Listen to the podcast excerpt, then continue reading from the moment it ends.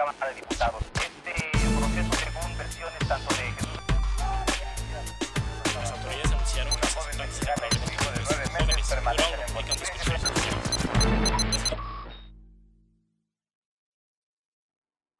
¿Qué oles? Vaya semana atípica. De pronto, el Departamento de Justicia de los Estados Unidos le retira los cargos, tres de narcotráfico y uno de lavado de dinero, al exsecretario de la Defensa Nacional en el sexenio de Enrique Peña Nieto, el general retirado Salvador Cienfuegos Cepeda. El gobierno estadounidense determinó que ya no iba a procesar ante la Corte Federal del Distrito Este en Brooklyn, Nueva York, al exmilitar mexicano, quien ahora ya se encuentra en México, en su casa y con toda libertad. El resultado de esta decisión, tomada por William Barr, el Procurador General de Justicia de los Estados Unidos, tiene un antecedente que marca un antes y un después de lo que se viene en la relación bilateral México-Estados Unidos. Y es que el gobierno del presidente Andrés Manuel López Obrador amenazó a Washington con sacar a los agentes de la DEA, acabar con la cooperación bilateral ante narcóticos, suspender el intercambio de información de inteligencia, parar las actividades de operación de otras agencias federales estadounidenses que están en México, del Pentágono, del Departamento de Seguridad Interior, de la CIA, del FBI, y también con negarle visas a funcionarios estadounidenses asignados como política latachés a la Embajada de los Estados Unidos en la capital mexicana. Es decir, México acorraló a Washington y cedió. Aquí ya no vamos a revisar el por qué, cómo y cuándo, sino a futuro. ¿Qué va a hacer el gobierno mexicano con Cienfuegos Cepeda allá? La Fiscalía General de la República ya recibió eh, las evidencias de prueba que tenía la Fiscalía estadounidense. Esto para que se le investigue y también procese. Pero hay algo muy importante. No le entregaron grabaciones que supuestamente la DEA recopiló durante Operación Padrino cuando investigó a Cienfuegos Cepeda. A la Fiscalía General de la República y a la Secretaría de Relaciones Exteriores les entregaron solo documentos. Y con estos documentos, obviamente, los delitos que le imputaban a Cienfuegos Cepeda en Estados Unidos no se aplican en México. ¿Qué esperamos? Que por lo menos el gobierno de López Obrador y la Fiscalía asocien a Cienfuegos Cepeda con el crimen organizado. Eso sí es un delito penado en México. Si no lo hace y no procesan al general exsecretario de la Defensa Nacional, la imagen de López Obrador de su lucha contra la corrupción y la impunidad se vendrá abajo. Quedarán expuestos como encubridores de la narcocorrupción al más alto nivel en las Fuerzas Armadas. Es por ello que es muy importante y crucial seguir, seguir paso a paso el proceso del general Cienfuegos Cepeda por parte de la Fiscalía General de la República. La relación México-Estados Unidos va a cambiar. Cuando Joe Biden asuma la presidencia de los Estados Unidos el 20 de enero de 2021, el gobierno mexicano le va a poner sobre la mesa la nueva relación. Si quieren extraditar a mexicanos, Estados Unidos tendrá que extraditar a México a narcos gringos. Si quieren cooperación bilateral, tendrán que compartir todo, hasta investigaciones secretas que lleve a cabo la DEA en México y otras agencias como la CIA y el FBI. Y es que Operación Padrino no está cerrada, y eso lo reconoce el gobierno mexicano. Un acertijo o una prueba de fuego para la relación bilateral lo vamos a saber muy pronto. ¿Qué ocurre con esta pandemia? ¿Qué hacen gentes con profesión como luchadores profesionales en el ring y sin el ring? Dragón Rojo Jr. nos va a contar cómo se las está viendo negras ahora que no puede asistir a las arenas a luchar, como a todos nos ha afectado esta pandemia. COVID-19 ha provocado que profesiones y oficios se modifiquen. Las necesidades son grandes, hay que mantener a la familia, hay que pagar a quienes trabajan con nosotros y eso es lo que nos explica este luchador profesional precisamente ahora que tiene la máscara, pero la única lucha que lleva a cabo es en el día a día para sobrevivir culpa de COVID. No se pierdan esta interesante entrevista aquí en cada siete y síganos en todas nuestras plataformas porque vamos a tener cosas sorprendentes para ustedes. Hola, tu marca o empresa podría estar aquí. Por una pequeña cantidad, podrías tener un anuncio con nosotros distribuyéndose en todas nuestras plataformas. De esa manera, te estaríamos ayudando a que más personas conozcan de tu marca o empresa y tú nos estarías ayudando a seguir produciendo este podcast. Si te interesa este espacio, escríbenos a info.chamisohub.com. Te dejo el correo en la descripción de este episodio. Gracias. ¿Qué Bienvenidos a cada siete y a esta plática interesante. Eh, tenemos con nosotros al campeón Dragón Rojo Jr., un una figura de la lucha libre mexicana, quien ha aceptado platicar con nosotros, sobre todo en esta época de dificultades en todo México debido a la pandemia de COVID-19. Dragón, muchas gracias por aceptar esta entrevista.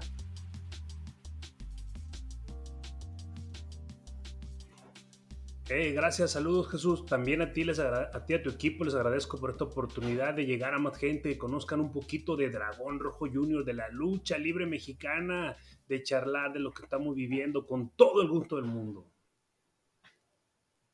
Campeón, cuéntanos qué haces en estos momentos debido a que COVID-19 ha paralizado básicamente todos los deportes en México y sobre todo a la lucha libre.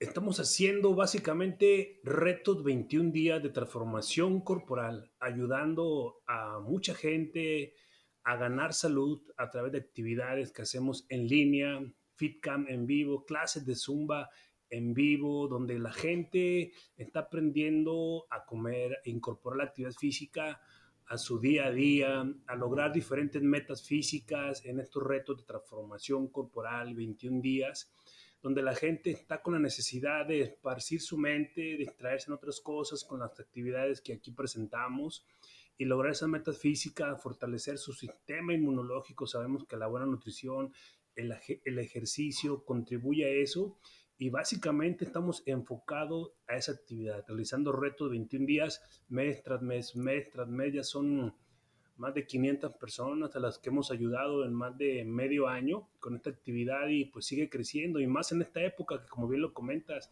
donde la gente está buscando salud y esparcirse emocionalmente.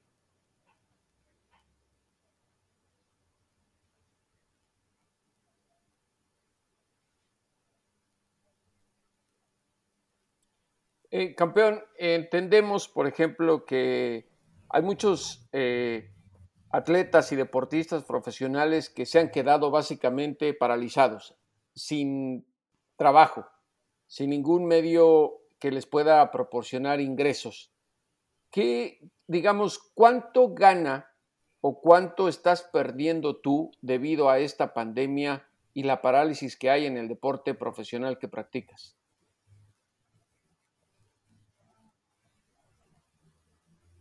Sí, de acuerdo. En la lucha libre, en la empresa en la que yo milito, el Consejo Mundial de Lucha Libre, nosotros no tenemos un contrato establecido mensual, semestral o anual donde esté establecida una cuota fija para ganar, luchemos o no luchemos, como un futbolista profesional, como un beisbolista, un basquetbolista.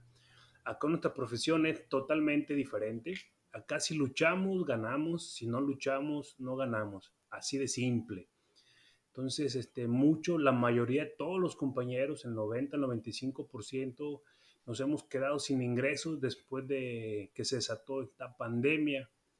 Todos estamos emprendiendo diferentes modelos de negocio para poder generar esos ingresos, para salir adelante, eh, sacar a la familia adelante, para, para comer, para la vivienda, para el vestido, etcétera pues, de diferentes maneras. Tengo compañeros que están vendiendo artículos oficiales, máscaras, playeras, cubrebocas personalizados.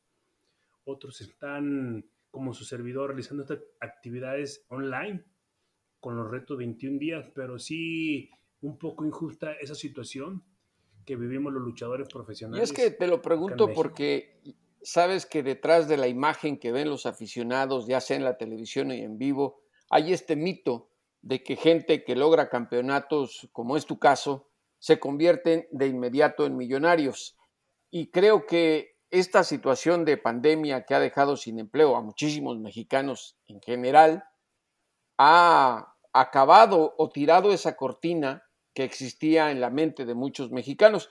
Los luchadores, eh, como tú, son venerados por muchísima gente, pero desconocen la realidad que hay abajo del ring donde tú ejerces tu trabajo y practicas este deporte. Sí, totalmente de acuerdo. Hay mucho desconocimiento. Eh, en lo personal, cuando he estado activo, sí me va bien, no me quejo, me, me va bien económicamente hablando.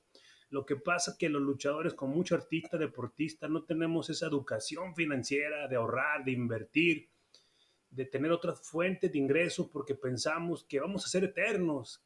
Tal vez los elogios de nuestros fans que nos ven como superhéroes nos hacen ver como si fuéramos de acero, que no, nos vamos, no vamos a envejecer, que no nos vamos a lesionar y no prevemos situaciones para el retiro o como algo como el COVID que jamás nos hubiera pasado por la mente.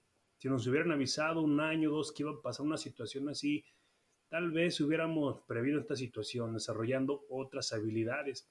El luchador profesional top de buen nivel en empresa en la que milite, porque hay varias de buen, de buen renombre, sí le va bien, sí le va bien. Hay los que le van más o menos, hay otros que les va mal. También depende mucho de tu calidad, de tu proyección en redes sociales, cómo manejes tu imagen, cómo te proyecta la empresa. Son varios factores.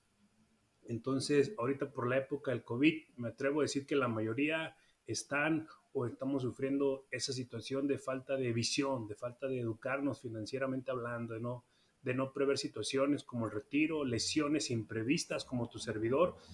Eh, tiene un año y medio, un año y medio sin generar ingresos de la lucha libre, no solo por el COVID. En el 2019 entré al quirófano tres ocasiones por una cirugía de rodilla, de la cual no he podido recuperarme. Desde entonces he estado sin generar ingreso de la lucha libre, lo cual me tuvo que eh, hacer otros... Tu incapacidad, aparte de, de que te ha eh, prohibido tener ingresos de la lucha libre, se agrega, digamos, algo que mencionaste y no me lo tomes a mal, simplemente por suspicacia te lo pregunto. ¿Eres un hombre gastalón? Sí, sí, sobre todo en mi físico, me apasionado del fisicoculturismo, de las pesas, de tener una buena imagen física, enamorado eh, de lo estético y pues las dietas son muy caras, las dietas son muy caras, llevar un plan de nutrición, mantenerte en forma es costoso. En ¿Cuánto cuesta mantenerse en forma, digamos? Porque un, una persona como yo me puedo imaginar que simplemente te alimentes bien y te metas al gimnasio varias horas. No es así por lo que tú me dices. Sí, ¿no? Un, atleta que busca mantenerse en un estado físico detallado, hace de 6 a 7 comidas ahí, de, de, entrada, de entrada, 6 a 7 comidas. Y hay que ingerir proteína, pollo, carne, hasta 300 gramos en cada ingesta de proteína, en cada ingesta, perdón, del día. Te comiendo un kilo, kilo y medio de carne en todo el día, hasta dos kilos en siete comidas. Hay que suplementarse. No eres tú, aparte es tu familia. Entonces tú andas comiendo como si tuvieras una familia de cinco o seis hijos. Desde ahí, la pura comida, hay que meter O sea que no me convendría invita invitarte a comer proteína, ni a cenar, mi querido dragón.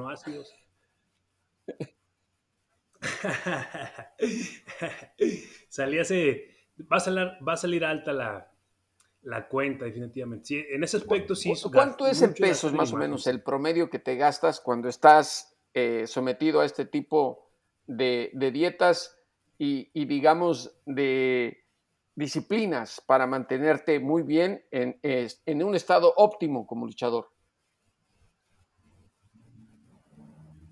Yo he hecho cálculos y, megas, y eh, diarios, diarios, consumiendo en mi casa, preparando alimentos en mi casa, me gasto 800 pesos aproximadamente. 800 pesos. Diarios.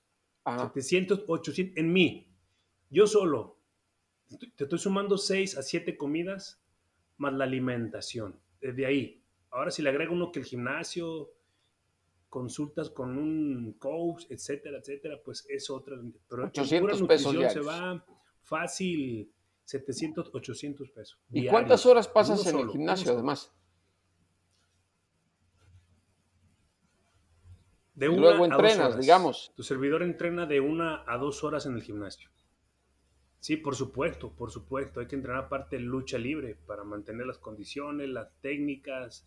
Pero en esta época pues está un poco difícil.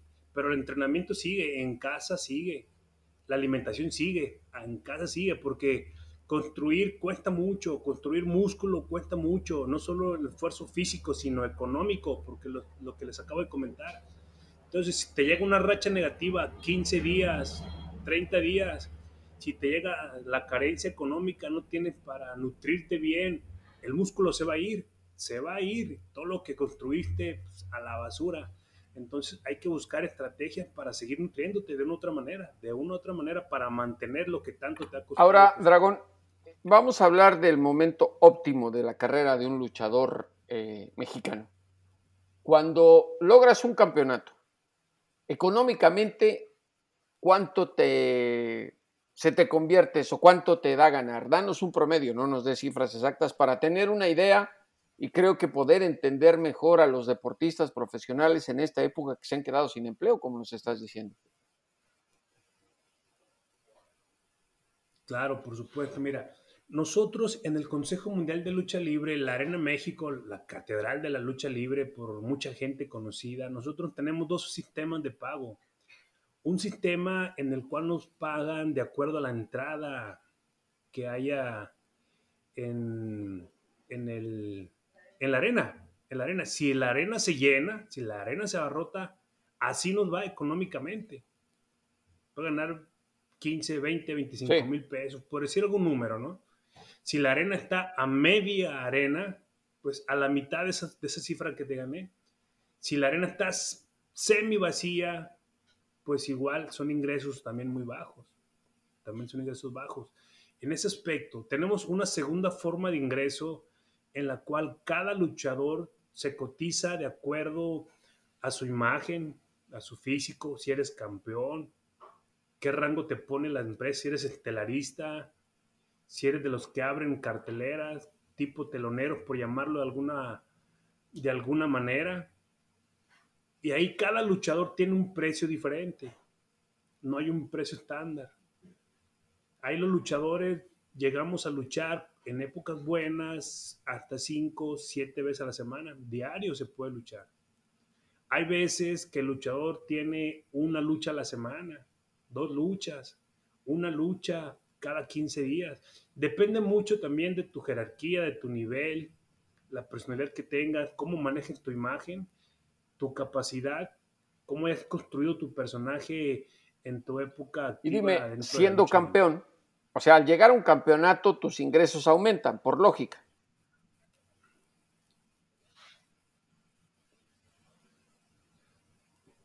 Aumenta en el sentido de que adquieres un mayor estatus y los promotores independientes quieren tu servicio, te contratan.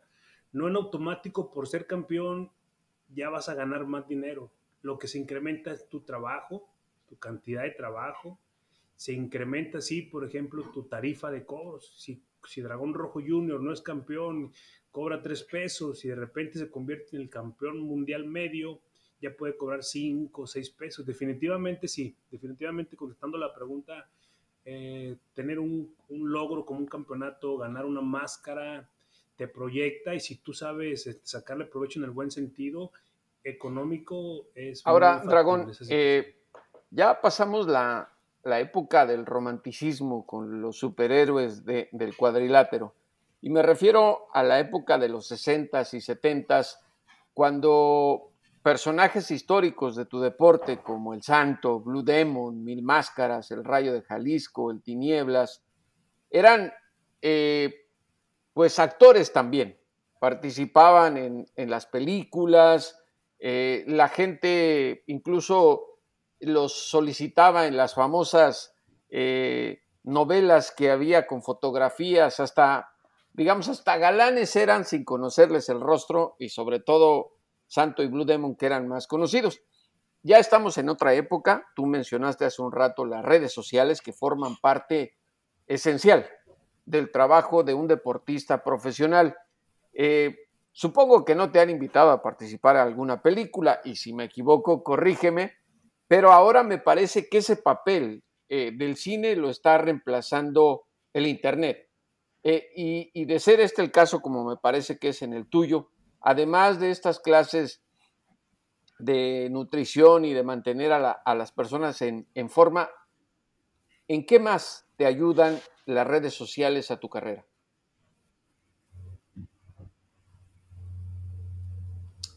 Claro, por supuesto, a llegar a, a, muchos mercados, a muchos mercados, a muchos lugares donde tal vez no han visto la función de, lucha libre, donde no tienen la oportunidad de eh, viajar a, la Arena México, donde en, su, donde en sus regiones, ciudades, estados no tienen una arena cerca de lucha libre, pero te ven en televisión por las transmisiones abiertas que realizan las empresas, entonces que te ven a ti en las redes sociales contestando un mensajito que te envíen por ahí, saludándote, donde te admiran, te mandan, te piden un videíto de saludo para ellos, para sus hijos, entonces nos permite acercarnos, tener contacto con toda esa abundante afición de, de la lucha libre como bien lo comentabas, esos personajes como el Santo, Blue Demon, Mil Máscaras, Tinieblas, que participaron en, en películas en la época de oro, 20, 30 años después sigue el cine de, de luchadores. En la época actual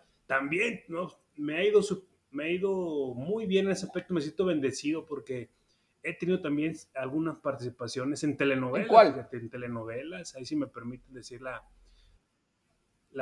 en Tebasteca estuve en un par de telenovelas, participaciones pequeñas. En Pobre Rico Pobre se llamó una, una novela, Pobre Diabla, también tuve otra, participación. En el 2008 el personaje Dragón Rojo Jr. fue elegido para dar vida al personaje principal en una película de dibujos animados. La primera película de dibujos animados que ha existido eh, los campeones de la lucha libre por ahí eh, participando en varios casting, casting, casting, casting. Ahí su servidor fue elegido para darle vida al personaje principal de, de la película, donde precisamente el tema de la película es ese que tú comentas, recordar a esos superhéroes que lucharon contra las momias, contra los hombres lobo, contra las mujeres vampiro. Va por ahí. Y se, se le siguen derritiendo a esos superhéroes, las mujeres, como ocurría con el Santo y Blue Demon? sí, exactamente, exactamente. Pues como dice la, la máscara, un icono, mágico de nuestro deporte, referente en todo el mundo. Ya ves que aparecen en las bodas, en los campos de fútbol, las pistas de automovilismo, conciertos, etcétera entonces ver a alguien enmascarado lo proyectan como tú bien lo dijiste, como un superhéroe, como alguien mágico, como un tipo semidios. ¿Quién para ti de esos eh, luchadores tradicionales de nuestra historia, de nuestra cultura, era tu ídolo? El cabernario Galindo. El cabernario Galindo siempre me atrapó su personalidad en las películas, en las películas, ese salvajismo, esa rudeza, esa ferocidad que, mostraba en sus personajes en las películas y también el cuadrilátero, porque aún somos afortunados de que hay testimonio de cómo se desenvolvió el señor tanto en los cuadriláteros como en las películas. Entonces, en lo personal, yo me inspiro en el cavernario Galindo para también eh, tener ese salvajismo, esa agresividad, esa rudeza arriba del cuadrilátero. Ahora, eh, Dragón, mencionabas a la Arena México en una comparación, analogía como es el Estadio Azteca para el fútbol, en tu caso para la lucha libre.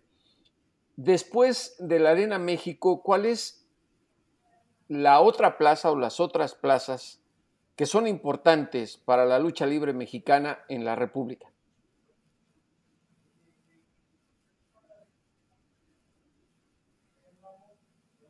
Bueno, de ahí eh, está la, Arena Coliseo, la Arena Coliseo que tiene todavía más historia que la Arena México.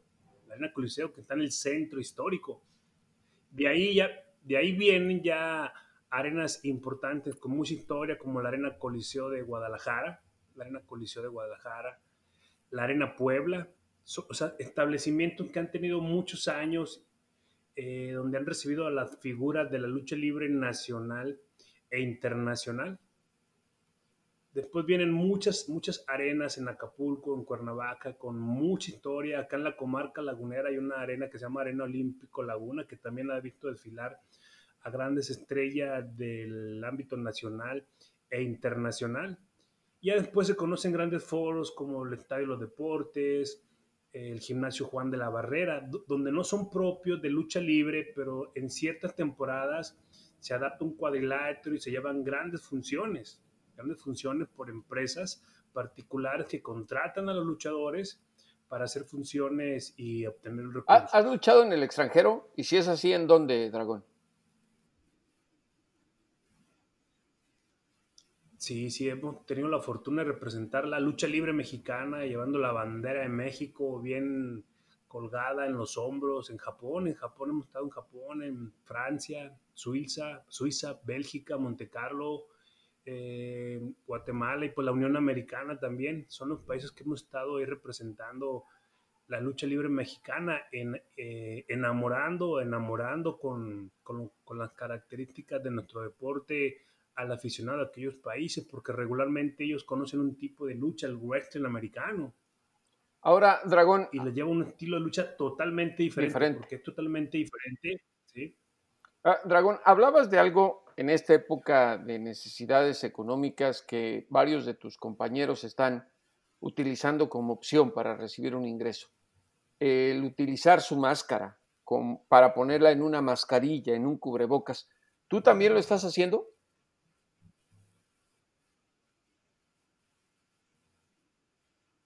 Sí, también, también, también. También cubrebocas personalizados. Cubrebocas personalizados. Lo, aquí lo que tenemos en la máscara, mm. todas estas aplicaciones, como nosotros le llamamos, se las adaptamos en un cubreboca. Y es algo que está jalando mucho también, está jalando mucho con nuestros aficionados, que están preocupados por cuidar su salud, protegerse, pero con un con, un, artículo de su... ¿Cuánto cuesta un cubrebocas con el emblema de Dragón Rojo Junior?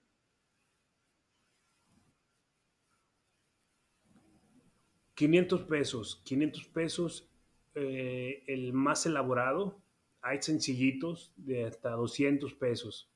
Hay para todos los para todos los presupuestos. ¿Y te está yendo bien con ese ese negocito, digámoslo así?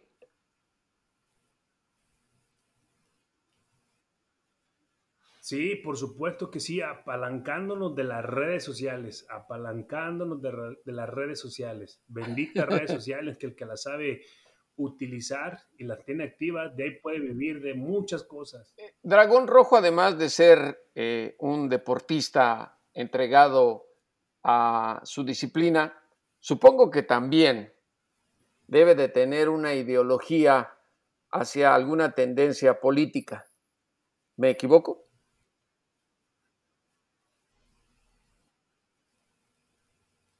Una tendencia, este, pues en el sentido, en un, de un seguidor de un partido, seguidor de un partido, pues no lo eres. No, voy a decir algo, tengo, a lo mejor estoy, no, no, no, no, no, no, francamente. Ya dejé, dejé de tener esperanzas en un... Digamos, tú a la política le aplicas cualquier tipo de llaves y te vale un sorbete.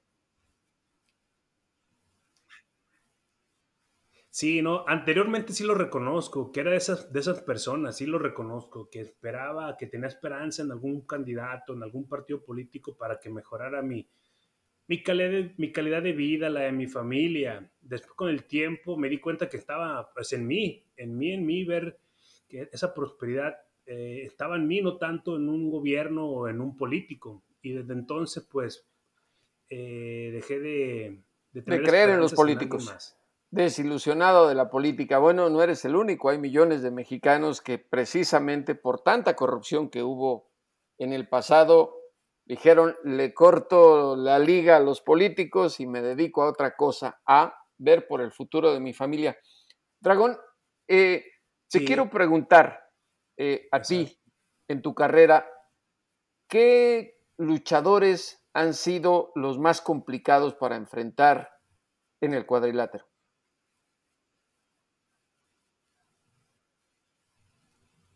Hay un luchador japonés, japonés que se llama eh, Yoshin Thunder Liger, es una figura de talla internacional, eh, muy fuerte, chaparrito con, con mucha experiencia. Él me costó mucho trabajo enfrentarlo, ha sido de mis rivales más difíciles.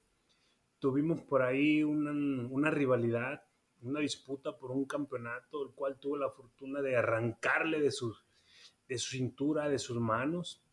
Es uno de los luchadores más difíciles que me ha tocado enfrentar. Los japoneses tienen mucha condición física, son muy feroces, muy aguerridos, como guerreros samuráis, literal, literal. Aparte, este luchador no solo tiene técnica luchística, tiene técnica de jiu-jitsu, o sea, son como arte marcialistas. Entonces, es un plus más para ellos nosotros no estamos tan acostumbrados a ese tipo de técnicas y ese, contestando la pregunta en específico y sin ningún problema, te lo comento, él ha sido mi rival más difícil, más duro que he tenido. ¿Y de entre los mexicanos?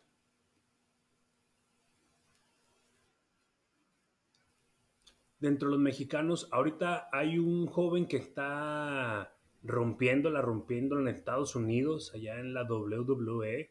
Es un también paisano lagunero, se llama Andrade Cien Almas, que salió de esta tierra, que igual llegó al Consejo Mundial de Lucha Libre, la Arena México, fue visoreado por, por la empresa americana y se lo llevó, se lo llevó y con él ha sido el, mexicano, él ha sido el luchador más aguerrido, con el cual he desarrollado una rivalidad más intensa y más duradera.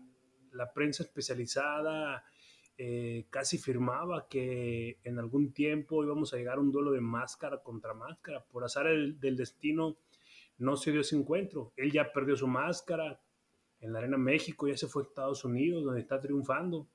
Entonces, de los mexicanos, él ha sido mi rival más. ¿Cuántas máscaras llevas en tu haber y cuántas cabelleras?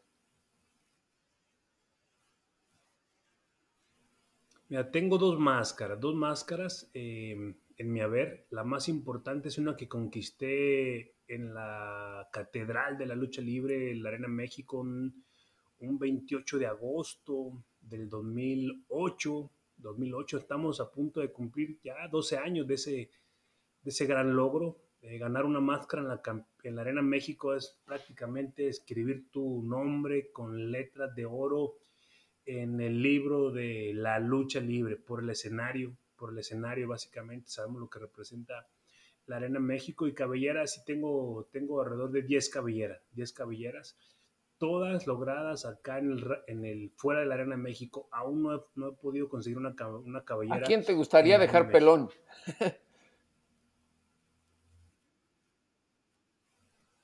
¿A quién me gustaría dejar pelón? Ah, muy buena pregunta, muy buena pregunta. Este, hay un luchador más que nada, pelón, pelón. Hay un luchador que tiene una gran melena, gran melena, se llama el bárbaro, cavernario. Bárbaro cavernario es, como, no tiene nada que ver con el cavernario Galindo, él también está inspirado en ese personaje, de mucho éxito. Es un luchador top actualmente en el Consejo Mundial de Lucha Libre. La cabellera más cotizada precisamente de nuestra empresa. Y pues hay que tirarle a lo grande, a lo grande con los grandes. Entonces, a él, a él me gustaría enfrentar un duelo máscara contra cabellera. Duelos que se ven muy poco, ¿eh? regularmente son máscara contra máscara o cabellera contra cabellera. Sí ha habido duelos en la historia donde una máscara contra una cabellera, pero son poco frecuentes, pero ¿por qué no eh, soñar con ello y trabajar en ello? Más que nada soñar, trabajar en ello, acorralarlo, acorralarlo para que se dé ese, ese encuentro. Pues que se cuide ese hombre de la melena porque Dragón Rojo Jr. va tras de ella seguramente cuando se levanten todas las restricciones sanitarias debido a la pandemia. Mi querido Dragón, pues muchísimas gracias por esta plática que ha sido muy interesante, ilustrativa y sobre todo que nos has dado a conocer detalles que la gente tal vez no tenía en, memoria en estos días, de que ustedes también, al igual que todos los mexicanos y la ciudadanía de otros países, han sufrido las consecuencias económicas debido a COVID-19. Ahora, aprovechando que te tengo, mi querido dragón, sigo esperando la máscara que me prometiste, pero también quisiera otra cosa. Si tienes la amabilidad y la disponibilidad, nos gustaría rifar a quienes nos escuchan en cada siete y nos ven una de tus eh, cubrebocas, pero firmada, para que alguien de los que te va a ver y te va a escuchar firmado se la pueda llevar el cubrebocas o no sé, personalizado, no sé cómo es que lo haces, pero nos gustaría, si es posible, si es posible, que se pudiera alguno de tus aficionados llevarse un recuerdo de esta plática de Dragón eh, Rojo Junior con cada siete. ¿Se podría? Por supuesto, ¿qué, dinámica podríamos hacer ahí? Ahorita lo vemos con los productores, que son unos muchachos capaces de llegar a cualquier cosa. Y ahora sí, mi querido dragón, un fuerte abrazo. Espero que no me lo des tan fuerte porque me vas a deshacer todos los huesos. Pero muchas gracias y como siempre, a los criminales y a los políticos, devuélvanos al México que nos arrebataron. Hola, te habla Luis Chaparro, director de Cada Siete. Quiero agradecerte por escuchar cada episodio que hemos producido hasta hoy. Y si te está gustando lo que hacemos, quiero pedirte un favor. Entra a nuestra página en patreon.com diagonal cada 7 y haz una donación. Por más pequeña que sea, nos ayudará muchísimo a seguir produciendo este podcast. Además, tendrás algunos beneficios que encontrarás descritos en nuestra página en Patreon. Te dejo la liga en la descripción. Muchas, muchas gracias.